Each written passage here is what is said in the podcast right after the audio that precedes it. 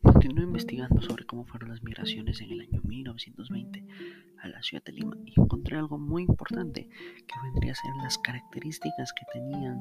estos migrantes. No inmigraban las personas pobres de la sierra, sino de que la clase media que habitaba en la sierra, en el norte y en el sur, emigró a Lima ya que ellos podían tener un puesto seguro dentro de esta ciudad, no como la clase baja que no podía acceder a nada de esto porque no contaban con el capital suficiente para poder emprender algo dentro de aquí.